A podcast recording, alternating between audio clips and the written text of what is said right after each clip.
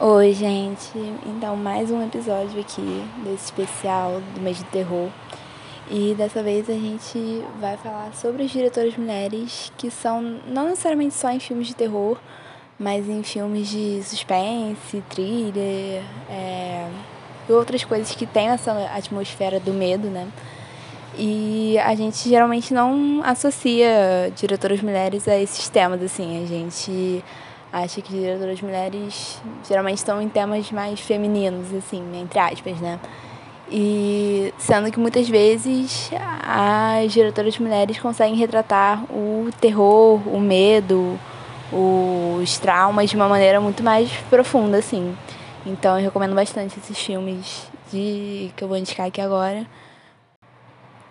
E a primeira diretora que eu queria indicar é uma das minhas favoritas, que é a Karen Kusama, que ela é uma, ela é uma que mais dirigiu filmes assim de não só de terror, mas que tem temáticas mais masculinas assim de ação, suspense.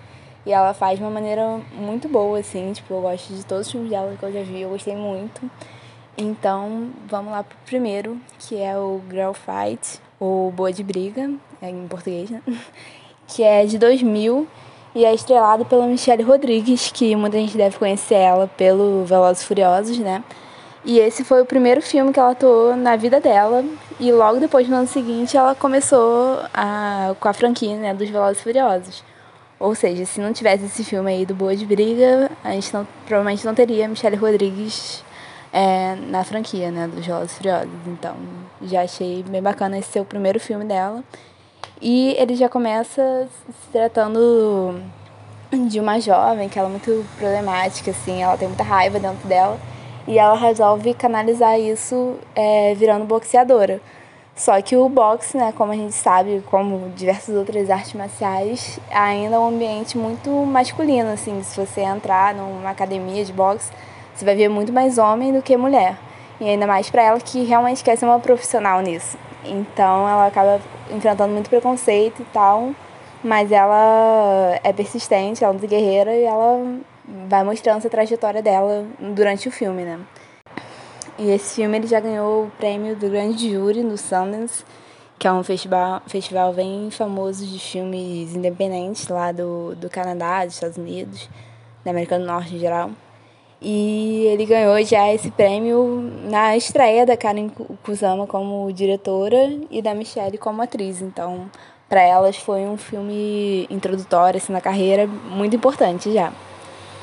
E o segundo filme da Karen é o Ion Flux, que eu nem sei falar direito esse nome, que é um filme que ajudou a firmar a carreira da Charlize Theron em filmes de ação, porque a Charlize Theron ela já era muito famosa, já tinha ganhado o Oscar em 2003 por causa daquele filme Monster, que também é dirigido por uma mulher, né, pela Perry Smith.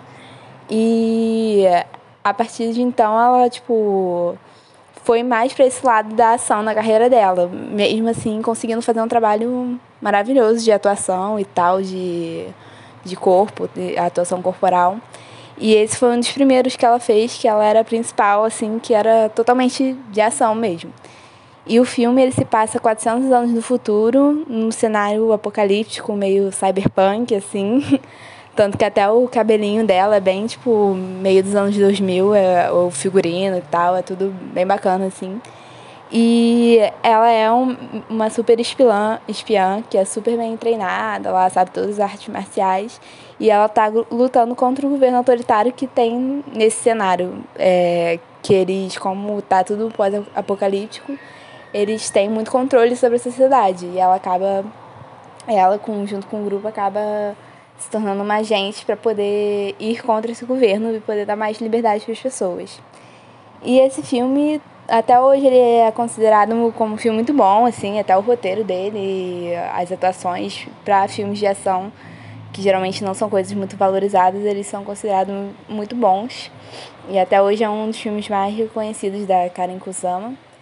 Mas a única coisa que ainda não envelheceu muito bem foram os efeitos visuais, né? Que como o filme é de 2005 e nem era uma grande produção, assim, como é nos filmes de hoje, É, você hoje em dia, você, você vendo agora, vai achar um pouquinho estranho, talvez um pouquinho brega, mas mesmo assim vale muito a pena assistir. Já o seu próximo filme é Garota Infernal, de 2009, que provavelmente é o filme mais famoso dela, também mais polêmico, porque na época que ele foi lançado, muita gente criticou muito, tanto o público quanto a crítica especializada, né? Mas até porque ele estava tendo uma grande divulgação, uma grande comoção em cima desse filme, assim, porque a atriz principal era a Megan Fox, né, que estava super em alta com a franquia do, do Transformers. E a roteirista é a Diablo Code, que é o pseudônimo dela, né? Que é uma ex-stripper que ela tinha acabado de ganhar o, o Oscar de melhor roteiro original pelo Juno, que é um filme assim, que é de comédia, mas é fofinho também e tal. E era, foi a primeira, a primeira vez que ela fez um roteiro pro cinema e ela já ganhou o Oscar, entendeu? E ainda tinha esse negócio dela ser ex-stripper que tinha esse estigma em cima dela, assim, ela tava muito em alta, essa roteirista. E tava todo mundo esperando muito desse filme, o que ia acontecer, como é que ia ser, e muita gente, principalmente do público, né, tinha esse estereótipo da Megan Fox ser a, o sex symbol, a gostosona, e achava que o filme ia ser só isso, basicamente. E o marketing do filme também, tanto que se você for olhar os posters e tal, você vê que ele vende essa ideia, né, da, da Megan Fox, só é a única coisa que parece que importava nesse filme. Só que pra Diablo Code, né, pra roteirista, esse filme significava muito mais coisas para ela, era um filme assim pessoal mesmo, um filme que ela tinha sonhado em fazer, que era o meio que o queridinho dela, dos roteiros que ela tinha. E a Karen Kusama também gostou muito do roteiro, porque ela gosta de fazer isso, de botar personagens femininas como principais e não ser essa coisa de só ver elas como sexualizadas, entendeu? Elas sempre são muito fortes, tanto psicologicamente, né, vamos dizer, quanto fisicamente, assim, sempre lutam e tal. E o problema desse filme foi justamente isso. Eu acho que a gente não estava preparado para ele em 2009, porque ele pega toda a imagem da Megan Fox, que ela significa, ela ainda tá, tipo, bonita, gostosa no filme, mas ao mesmo tempo ela vira um demônio que mata homens. Então, você meio que subverte toda essa imagem dela. E é uma coisa que muitas pessoas não estavam esperando, assim, sabe? E e isso chocou muitas pessoas na época. Mas hoje em dia o filme, tipo, meio que quase ganhou o status de cult, assim, ele é muito relembrado. E muita gente que tem a, a minha idade, assim, 20 e poucos anos, tipo, assistiu esse filme quando era criança, pré-adolescente.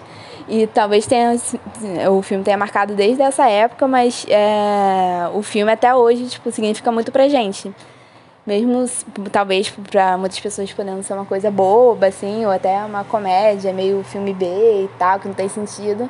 Na verdade, ele tem muitas camadas aí por trás e eu tô até querendo comentar isso melhor num post aí pro Instagram, então fiquem ligados. que eu já falei bastante agora do filme, mas ainda tem umas coisas para falar. E o filme seguinte dela foi o The Invitation, que é de 2015 que esse filme é tipo. É bom você assistir ele sem saber quase nada, então eu também não vou poder me aprofundar muito nele aqui. Mas é uma atmosfera de tensão que te deixa muito vidrado, assim, querendo muito saber o que vai acontecer no final do filme, porque tá tudo agindo muito estranho, assim. E a premissa do filme, né, o, o começo da história, é um cara que ele é convidado pela ex-esposa dele, que já, já tá errado aí, né? Já começa o problema aí. pra ir pra casa dela, ter um jantar lá com os amigos deles e o novo marido dela, não lembro se é marido, namorado, enfim. Aí, tipo, já começa um clima meio estranho, porque tem esse negócio deles já terem tido um relacionamento, e eles têm um trauma com esse relacionamento que é explorado aos poucos. Mas também tem outras coisas estranhas que começam a acontecer. E aí já não posso falar mais nada, entendeu? Mas é um filme muito interessante, assim, pelo menos é um. No final, né, quando explica as coisas melhor, é um tópico que eu pessoalmente, tipo, gosto, é uma coisa que me deixa com medo sem necessariamente ser super explícita, sabe? Então eu acho que para quem gosta desse tipo de filme assim, que é mais de criar a atmosfera do medo do que de realmente mostrar alguma coisa, ele é muito bom. E logo em 2017 ela fez meio que compilado de vários curtas com outros diretores mulheres só de terror. E ele é chamado de XX. E a crítica, tipo, não gostou tanto desse filme, muita gente do, do público também não gosta.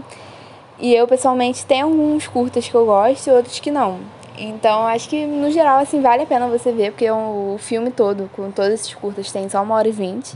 E tá na Netflix, né? Então é mais acessível, né, da gente ver. E eu acho que vale a pena, assim, pelo menos um, provavelmente você vai gostar, entendeu? e o último filme dela, que foi lançado em 2018, é O Peso do Passado, que é um filme mais dramático, assim, que trata muito das questões de trauma e também mais voltado para crimes. E ele tem como protagonista a Nicole Kidman, que muita gente falou que é o melhor trabalho da carreira dela, sendo que a Nicole Kidman já até ganhou o Oscar, né, pelo filme As Horas. E falando que mesmo assim esse filme tá melhor ainda do que o, o que ela foi premiada, né? E realmente, tipo, até a, a mudança dela, assim, da maquiagem e tal, é uma mudança corporal, você, tipo, nem parece que é a Nicole Kidman, sabe? É, é realmente, tipo, um trabalho muito bom dela como atriz.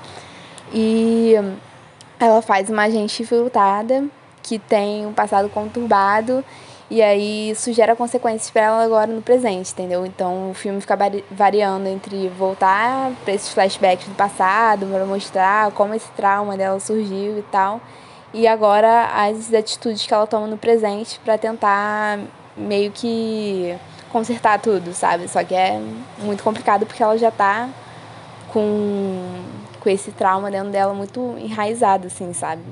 Então é um filme bem dramático, assim, com uma carga pesada, sabe? Por todos esses traumas.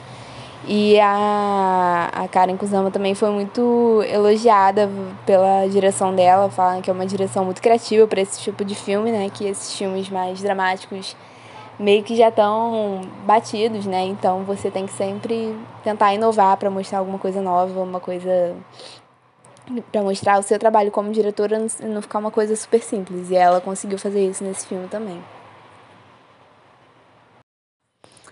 E agora a segunda diretora que eu queria falar um pouco sobre é a Jennifer Kent, que ela fez muito sucesso com seu primeiro longa-metragem, que é o Babadook, de 2014 que ele foi muito comentado na época porque é um filme que ele fala muito desse lado psicológico mesmo, da depressão, do luto, e ele consegue misturar isso, essa base psicológica, com os clichês de terror, assim, de fazer você levar sustos também. E ele consegue misturar essas duas coisas muito bem. Então ele acaba que ele agrada essas pessoas que gostam mais de ver filmes de terror pelo susto e quem gosta de ver mais por essa parte psicológica também. E a história da trama, né, é de uma mulher que ela perde o marido no dia que o filho dela nasce e ela acaba ficando com um trauma muito pesado disso, assim, ela e o filho dela meio que sente isso nela e acaba ficando com algumas obsessões, tipo obsessão de monstro, ele sempre acha que tem um monstro na casa, alguma coisa assim, e ele fica com medo do escuro, e aí qualquer coisinha ele já começa a ficar meio histérico. Então, tipo, para ela, além de ter essa perda do marido, né, esse luto que ela carrega até hoje, mesmo passando anos, né, a criança deve ter uns 10 anos por aí, ainda tem que lidar com as consequências que isso também teve no filho dela, entendeu? E esse monstro, né, o Babadook, ele chega para eles através de um, de um livro, que ela sempre lê algum livro para ele antes de dormir, e ele acaba pegando esse livro que ela não sabe de onde veio, mas ela resolve ler para eles. Só que aí isso acaba, quando ela, enquanto ela tá lendo, ela começa a perceber que tem uma coisa estranha ali naquela história. E o garoto acaba ficando meio perturbado por ela, né? Porque ele já tem essa coisa com os monstros, né? Então, a partir desse livro, começa a ter essa presença do Babadook na casa deles. Mas muita gente fala, né, que essa presença é uma coisa mais metafórica mesmo do luto dela, da depressão e que acaba passando isso pro garoto também, pro filho, entendeu? Mas também tem uns elementos aí de jumpscare e tal, tem a presença do Babadook mais física, então eu acho que é um filme que, que agrada muito muitos públicos, né, do terror. Então é bem interessante por causa disso. E ela já tinha feito um, um curta chamado Monsters de 2005, que é sobre isso, né? Sobre essa história do Babadook e ela conseguiu só quase 10 anos depois adaptar ele para um longa, né? Então é bem interessante essa visão. E ainda tem essa questão da maternidade, né? Como a maternidade vai sugando muito dessa mulher, sabe? Já o segundo filme dela é o The Nightingale, que em português é o Roxinol, que ele ganhou o Grande Prêmio do Júri em Cannes de 2018 e ele é um terror folclórico, assim, porque ele se passa no século XVII, lá na, na Austrália, quando era, era uma colônia, e era uma coisa muito, assim, sem lei lá, a Austrália, entendeu? Então, ela foi um país que ele foi criado em cima de muita violência, assim. E acontece uma tragédia com a família da personagem principal. E aí ela resolve ir buscar vingança. E esse é o plot principal, assim, do filme. E ele é bem mais pesado, assim, que o Babadook, que tem uns temas bem complicados, assim, e é, tem cenas bem mais gráficas, então tal, e também é bem mais longo, ele tem 2 horas e 20 quase de duração. Então talvez não seja um filme assim para todo mundo, mas é, é, muito interessante também porque ele pega essa parte histórica assim da Austrália também, de como esse país foi formado em cima da dor de várias mulheres, várias pessoas negras escravizadas lá também.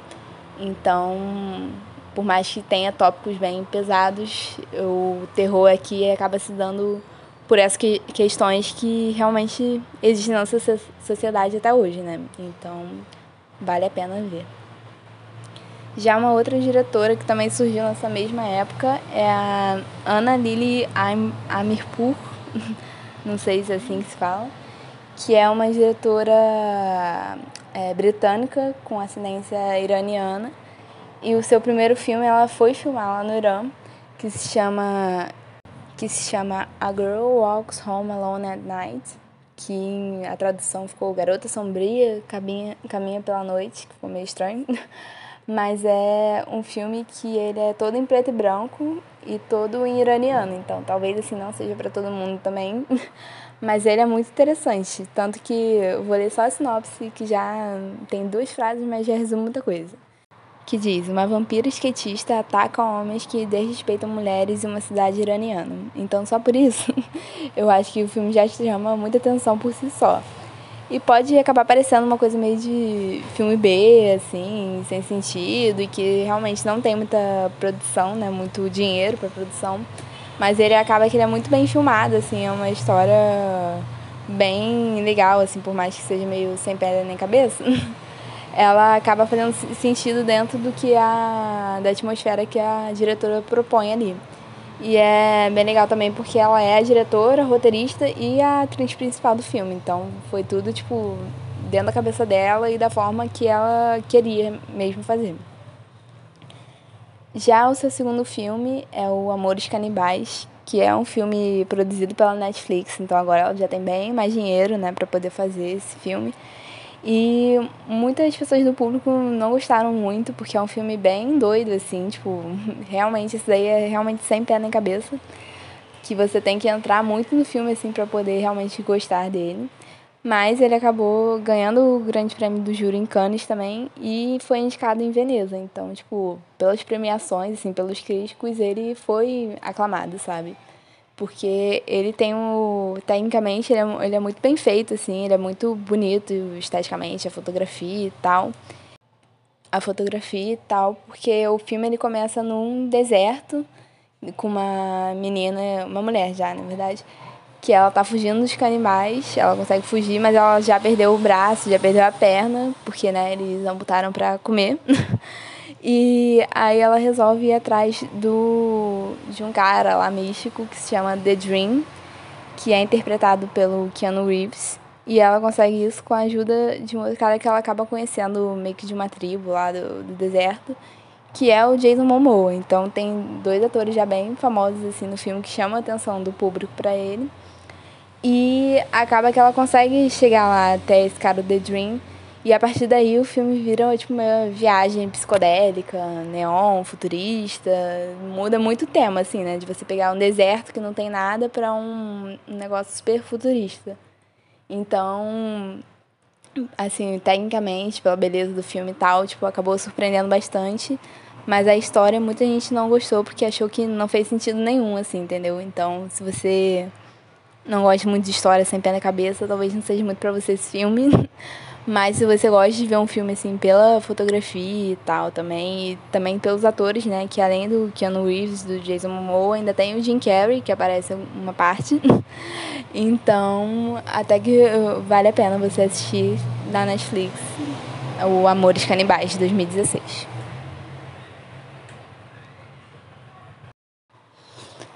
Uma outra diretora que eu queria indicar também, que essa daí é mais até pra gente ficar de olho, é a Nia da Costa, que até agora ela oficialmente só tem um filme, que é o Little Woods, de 2018. Mas ela vai dirigir, já dirigiu na verdade, né, o Candyman, a sequência, que era para ter estreado já agora em junho, mas que com tudo isso o coronavírus foi adiado para ano que vem. E ela também já foi confirmada para dirigir a Capitã Marvel 2. Então ela vai ter dois filmes de bastante sucesso, bastante público aí pela frente. E eu acho que ela tem muito potencial para seguir uma carreira muito brilhante, assim. Que no primeiro filme dela já é um suspense policial protagonizado pela Tessa Thompson e a Lily James, que são duas atrizes bem famosas até e muito boas. E ela acaba focando mais no drama familiar dessas mulheres e do que elas têm que fazer para acabar para sobreviver ali, do, precisando de dinheiro. E tendo outras questões também que uma tem tá grávida e tenta abortar e tem toda uma questão em cima disso.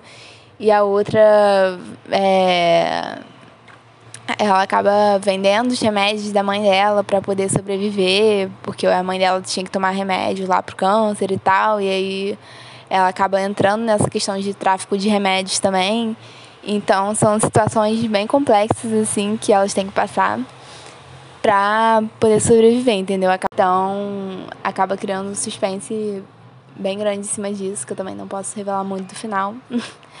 Mas o próximo filme o dela, o Candyman, já é full terrorzão mesmo, que é a sequência de um filme dos anos 90 que ficou muito famoso, e só pelo trailer a gente já vê que a produção, assim, os atores, a direção mesmo tá muito boa. Só pelo trailer você já sente medo, assim, você já vê que vai acontecer alguma coisa ali que é pesada, entendeu? e o até teve uma polêmica na quando lançaram o primeiro trailer, porque o roteiro é feito por ela e pelo Jordan Peele, que é super famoso, ficou super famoso, principalmente nos últimos anos, né? E é considerado o novo mestre do terror. E muita gente falava, começou a divulgar as coisas, principalmente a mídia, né? Falando como se fosse o novo filme do Jordan Peele, sendo que ele é o produtor e o roteirista, mas quem está dirigindo é só ela, entendeu? Então ela acabou sendo deixada meio de lado na hora dessa divulgação, entendeu? E as pessoas, é, os próprios fãs do filme, fãs dela, que tiveram que ir lá falar, tipo, gente, é, não é o Jordan Peele que está dirigindo isso, é a Ania da Costa. E acaba que ela acabou recebendo real conhecimento depois, a mídia teve que se retratar em relação a isso. E até logo, alguns meses depois dessa polêmica né, que teve, ela já foi confirmada para ser a diretora da Capitão Marvel que vai ser a primeira diretora negra do, do MCU, né?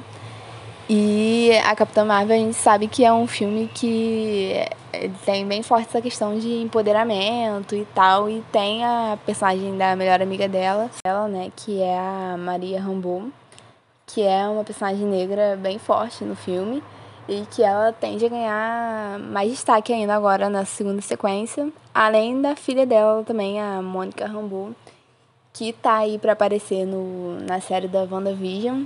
E talvez já tenha uma influência também, já vai conectar com esse filme da Capitã Marvel 2. Então, vamos ver aí o que vai acontecer, que eu já estou animada para esse filme. e a última diretora que eu quero comentar aqui é a Liane, Line Ramsey, acho que é assim que ela é uma diretora muito, muito interessante, porque nenhum dos dois filmes dela que eu vou falar aqui, da fase americana dela, é, pode ser considerado terror, mas ela trata da violência de uma maneira que te dá muito medo, assim, sabe? Ela nem é uma maneira explícita, é mais uma maneira psicológica, assim, do, das consequências que a violência traz, sabe, para você, pro personagem, né? E é uma coisa que é muito difícil ser feita, né? No, você tem que saber muito bem colocar isso nos detalhes, nas pequenas coisas e na forma que você dirige também. Então, ela é considerada uma diretora maravilhosa né, nesse quesito, assim, de se atentar aos detalhes. E até por isso muita gente não gosta, então acha meio difícil de entender os filmes dela, acha uma coisa muito parada. Porque quando é para ela mostrar uma coisa que a maioria dos diretores mostraria, assim, para chocar, ela vai e foca em outra coisa, entendeu? Outra parte da cena, foca no rosto do personagem, foca em ver tudo longe, desfocado. Então, ela não é nada explícito, assim, você tem que estar tá atento ao filme para você poder entender o que ela quer passar com aquilo, entendeu? Então, são filmes um pouco mais complicados, assim, de assistir, são filmes bem pesados, assim, geralmente você termina de assistir, você fica mal, sabe? Você sente uma carga negativa, mas que são muito interessantes e valem a pena ver mais uma vez para você ir pegando esses detalhes, assim, essas pequenas coisas que ela quis passar. E o primeiro filme dela que eu, que eu vou falar é o Precisamos Falar sobre Kevin, que é um filme que ficou bem famoso, que é de 2009, que conta a história, né, de uma a partir da perspectiva da mãe do Kevin, da Eva, que é interpretada pela Tilda, Tilda Swinton, que é maravilhosa, né? Qualquer papel que ela faz, ela tá muito bem e que ela fica tentando viver a vida dela depois desse enorme trauma que foi o filho dela ter cometido um massacre dentro da escola dele, matado vários outros alunos. E ela acaba sendo meio que a culpada disso tudo, pelos olhos da sociedade e até pelos olhos dela mesma. Ela fica se questionando se a culpa é dela, se ele nasceu assim, o que aconteceu. Então o filme ele fica meio que indo pro passado, para várias linhas do tempo assim, para tentar entender, como se fosse a própria cabeça da Eva, né, da mãe, tentando entender o que aconteceu com esse garoto, com o filho dela, por que, que ele fez isso. Então a gente tem muitas cenas que são quando ele era criança ainda, às vezes até quando ele era bebê, que já mostram ele tendo essa violência, às vezes não tipo de machucar, mas de fazer coisas para desafiar ela, desafiar a autoridade dela ou alguma coisa do tipo. E a mãe e o pai também, né? Mas o pai acaba não sendo culpado, né? Porque sempre é assim. Mas eles dois acabam não, tipo, fazendo nada. Eles meio que são controlados quase pela criança. Então, tem várias cenas que isso acontece e a diretora vai deixando isso nos detalhes, assim, sabe? Não precisa ser uma coisa que vai ser falada, você tem que estar prestando atenção para ver o que, que o domínio que esse garoto tá tendo sobre os pais dele, entendeu? E como ele quer ter esse domínio. Então, são nessas pequenas violências do, do Kevin desde criança é, que mostram já que ele já tinha essa coisa dentro dele e que a, se existe a culpa dos pais nisso foi realmente deles não terem percebido, assim, deles não, não mostrarem uma reação que seria o melhor para a criança naquele momento, entendeu? Eles só achavam, tipo, ah, eu não quero brigar com ele, não achando que ter essa postura mais passiva seria a solução, sendo que a gente viu aí no futuro o que aconteceu, né? E o filme também tem uma questão muito forte com o simbolismo e principalmente o simbolismo da cor vermelha, assim, porque ele quase nunca chega a mostrar sangue mesmo, ele não mostra nenhum ato de violência no, no sentido de querer chocar uh, ou botar alguma coisa explícita. Mas desde o início do filme tem várias coisas com a cor vermelha, assim, da personagem da Tilda Swinton tendo que limpar uma tinta vermelha, ou então a geleia que é vermelha lá e cai sobre suja algum lugar lá. Então tem sempre isso ela ter que estar tá limpando algo vermelho que desde o que desde o início já, já indica isso, de, dessa violência que vai ter aí no futuro. E é muito interessante que o sangue também pode ser analisado pelo sangue da violência, né, que ele vai vir a cometer, mas também a questão sanguínea deles ali, como familiares, como parentes, porque ela até chega a se questionar que se aquilo não tá no sangue dela também, entendeu? Dessa, dessa loucura dele, desse, dessa maldade, entendeu? Então é uma questão bem complexa que, de novo, trata desse tema da maternidade, né? Que nem o Babadook. Só que agora com é, de repensar essas consequências do que aconteceu durante todos esses anos, assim. E uh, essa questão, se ah, é culpa dela, é culpa dele, ele já nasceu assim, tem essa questão muito forte assim no filme. E que é um filme maravilhoso, assim, é, é difícil de assistir, por mais que não tenha nada explícito, né? O que é meio bizarro, né? Porque a gente acha mais fácil assistir um uma cena de assassinato explícito do que uma coisa super psicológica, super pesada, né? Então ela acaba indo muito mais para esse outro lado, que é muito mais forte, né? Que acaba pegando muito mais na gente como espectador. Então, recomendo muito. E o segundo filme dela veio só oito anos depois, em 2017, que se chama You Were Never Really Here, que em português ficou Você Nunca Esteve Realmente Aqui é, que ele é protagonizado pelo Joaquin Phoenix, né, que é sempre em papéis maravilhosos.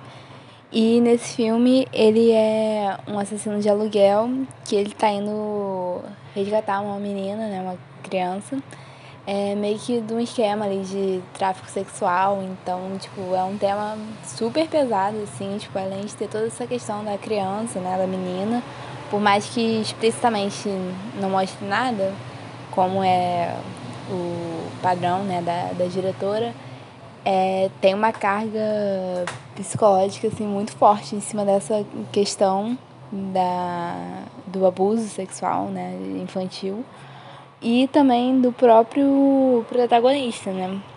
Porque você consegue claramente ver que ele não é um herói desses filmes de ação, né? Porque tem vários filmes de ação que é assim, ah, é o cara fodão lá, assassino de aluguel, que tem que ir buscar. que tem que resgatar alguém. E aí ele vai lá, mata todo mundo, mostra o sangue, e aí ele, tipo, é o mais foda lá e tá sempre com uma cara meio blasé, assim, tipo, ele nunca fica mal por aquilo, entendeu? E já nesse filme é totalmente o contrário, sabe? Ele tá o tempo todo mal, entendeu? Nunca mostra ele como o fodão, assim, tipo, tem cenas dele matando as pessoas, mas não é que nem essas cenas nesses outros filmes de ação, entendeu? É uma coisa muito mais de mostrar qual é a reação dele depois de toda essa violência, entendeu? E não querendo dar spoiler do filme, mas tentando me aprofundar um pouquinho mais, que ele acaba mostrando também um pouco assim os flashbacks do passado dele só pra gente poder ver que toda essa questão da violência e abuso e tal vem desde a infância dele acompanha a vida toda dele, da juventude, até ele chegar a esse momento que ele tá agora, né? De trabalhar pro. É, como assassino de aluguel. E toda essa questão da violência que ele acabou sentindo na pele, ou então vendo, né? Ele acaba reproduzindo agora, sabe? Então tem muitas questões que você, se você prestar atenção né, nas cenas do filme, principalmente nas cenas de flashback, que são coisas de violência que não é ele que está fazendo, que ele está vendo ou então sentindo, né?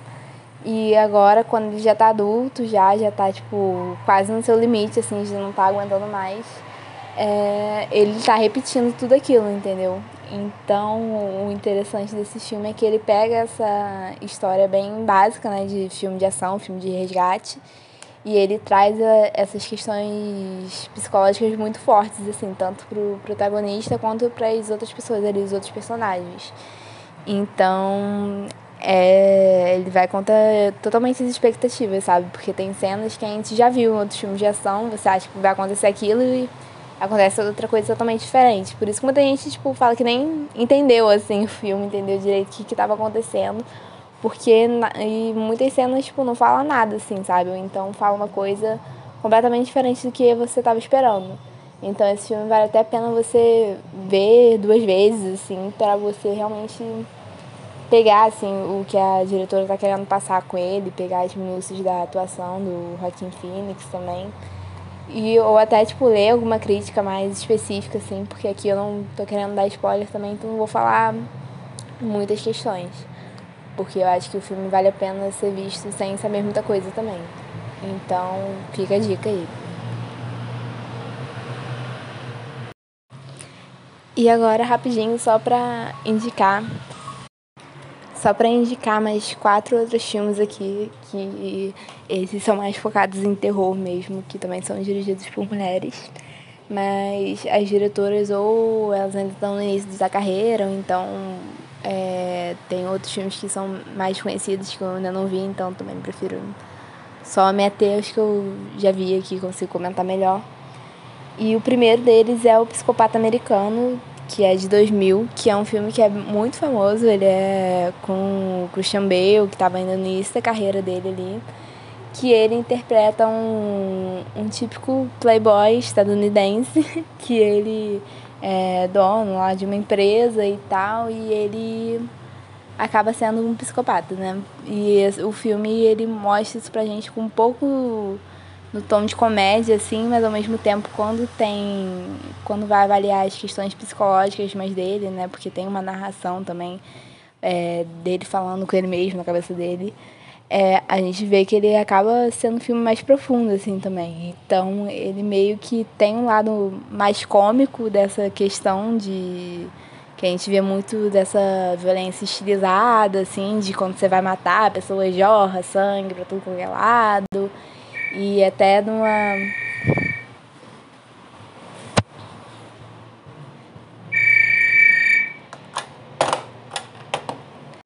E muitas vezes até essa questão fica um pouco cômica, assim, de você ver.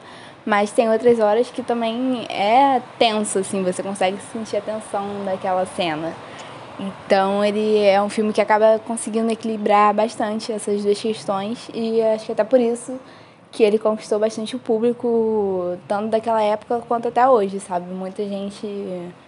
É muito difícil você assistir e você não gostar desse filme, sabe? E é engraçado que pouquíssima gente sabe que o, a diretora desse filme é uma mulher, né? Pela Marion Hannon. E ele, muita gente fica surpresa né, com isso, porque é um filme com, com essa temática, tipo, a estilização, assim, que muita gente acha que é super masculina. Sendo que, na verdade, você consegue perceber que ela tá fazendo uma sátira daquilo tudo, entendeu? Desse tipo de homem americano que acha que é o dono do mundo, entendeu? Então, é bem interessante ver pela essa visão também que muita gente acaba, tipo, admirando, entre aspas, o personagem. E, na verdade, é pra ser uma crítica aquilo ali, é pra ser uma sátira, entendeu? Muita gente não, não entende. Então, é bom ver o filme também com essa perspectiva de saber que é uma diretora mulher que está sob o comando daquilo dali. E foi um dos primeiros filmes de, de terror, assim, de assassinato e tal, que foi dirigido por uma mulher, né? Que é lá nos anos 2000, que a gente, se a gente for pegar esses outros filmes, é, por mais que o da, da Karen também seja mais ou menos dessa época, ela tenha começado, a parte do terror mesmo só começou a ficar mais forte entre as diretoras mulheres agora, de 2010 para cá, né? E é uma tendência que tá a crescer, né? Então a precursora meio que de tudo isso foi a Mary Hannon com esse filme Psicopata Americano. E agora eu queria falar de dois filmes franceses também, porque eu até, pelo que eu já vi já de filmes franceses de terror, os mais famosos são dirigidos por mulheres, né? E que eu achei isso até meio peculiar. E o primeiro é o Raw, que na tradução em português ficou, ficou, como grave, mas na verdade seria o Raw de, de cru mesmo, assim, né? Tanto que até na história mesmo é, é a de uma menina que ela é vegetariana e aí ela passa no concurso para a faculdade de medicina, medicina não, de veterinária. E aí no trote fazem ela comer uma carne crua. E aí começa toda a questão do filme aí que que é um filme mais de body horror, né, de dessas questões da do corpo humano. E trata de uns temas assim que é bem tabu assim, a gente não costuma ver muitos filmes é, americanos. mas que tem também até um subtexto feminista aí por trás de tudo isso, se você for analisar bem o filme. E a diretora, que é a, que é a Júlia do Cornal, do Cornal, não sei como é que fala isso com sotaque francês. Ela, tipo, é super novinha e ela tá ainda começando e querendo seguir também nessa vibe de filmes de terror. Então eu tô bem animada, por mais que esse filme, assim, eu tenha achado mais ou menos, eu gostei mais da parte visual do que da história em si, é, eu tô animada para ver como é que a carreira dela vai seguir. E o segundo filme francês é o Vingança, de 2017, que é dirigido pela uh, Coralie Farguet. E ele, né, como o próprio título diz, trata sobre essa vingança, porque é também o, são três homens ricos que eles todos os anos eles fazem uma caçada no deserto. E eles se sentem que nem o psicopata americano, tipo, como donos do mundo ali e tal. E um deles, no, nesse ano, resolve levar a amante dele, mas eles acabam abandonando lá a mulher pra ela morrer, porque a mãe já tava dando muito trabalho para ele e tal. Então a solução, entre aspas, foi, foi essa. Só que eles mal sabiam que a mulher era fodona, entendeu? então a mulher acaba sobrevivendo a tudo isso e tá cheia de raiva dela e vai atrás desses caras um por um para poder acabar com eles, entendeu? E essa é a premissa do filme. E ele é um filme, tipo, bem pesado, assim. Ele até. A classificação dele é 18 anos. Então, se você não gosta muito de cenas gráficas, talvez não seja muito bom para você. Mas ele é um filme que, tipo, a premissa é meio básica, assim, né? Mas que, pra quem gosta de ver uma coisa mais de ação, com mulheres e tal, é bem maneiro. E é interessante também por ser um filme francês, né? Que não segue exatamente a mesma estrutura de um filme estadunidense, por mais que seja uma história um pouco clichê, não vai ser igual quem está esperando exatamente, entendeu? E o último filme é um austríaco, que ele é, na verdade, ele é co-dirigido, né, por uma mulher, pela Verônica Franz, que é o Boa Noite Mamãe, de 2014, que ele é um filme bem de terror psicológico mesmo, de criar uma atmosfera que você vai ficar nervosa, assim, sabe?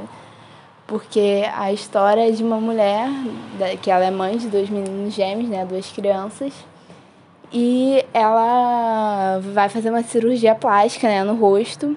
E aí quando ela volta para casa, ela tá cheia de atadura no rosto, porque ele tem que ficar com ela durante um tempo, né, enquanto tá se recuperando da cirurgia. Só que acaba que o, começa a ficar um clima meio estranho na casa e os garotos começam a achar que aquela não é a mãe deles. E aí fica essa questão durante o filme todo até ele se desenrolar ali para qual é a verdade, entendeu? E é um filme que, tipo, é muito tenso, assim, porque só por essa premissa, assim, eu acho que já te dá muita curiosidade de saber o que, que realmente está acontecendo. E o filme entrega bastante, assim, sabe? E sempre quando tem essas histórias com criança, assim, né, eu acho que fica pior ainda o filme, que dá ainda mais medo, dá mais tensão. E ainda mais agora nesse sendo crianças gêmeas, né? Então é um filme bem interessante, assim, acho que vale muito a pena ser visto. Então é isso, gente. Esses filmes das diretoras mulheres são mais pra ter essas indicações mesmo e aproveitando que tá nesse mês de terror aí na metade do mês. Ainda tem bastante tempo para você ver esses filmes com essa temática.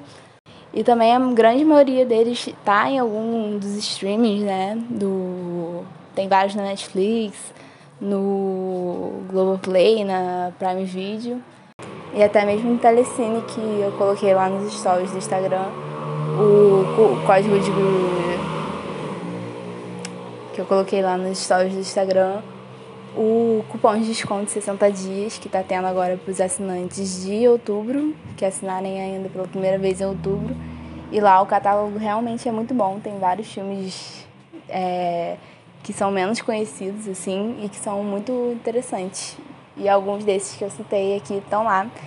E eu vou deixar ali na lista aqui também do na descrição o nome de todos os filmes e onde você pode encontrar eles, né? Caso tenha algum streaming. Então é isso, gente. Espero que vocês tenham gostado. E até o próximo, que vai ser o último dessa sessão de mês do terror, que vai sair no dia do Halloween. E espero que dê tudo certo, que vocês fiquem bem. Tchauzinho.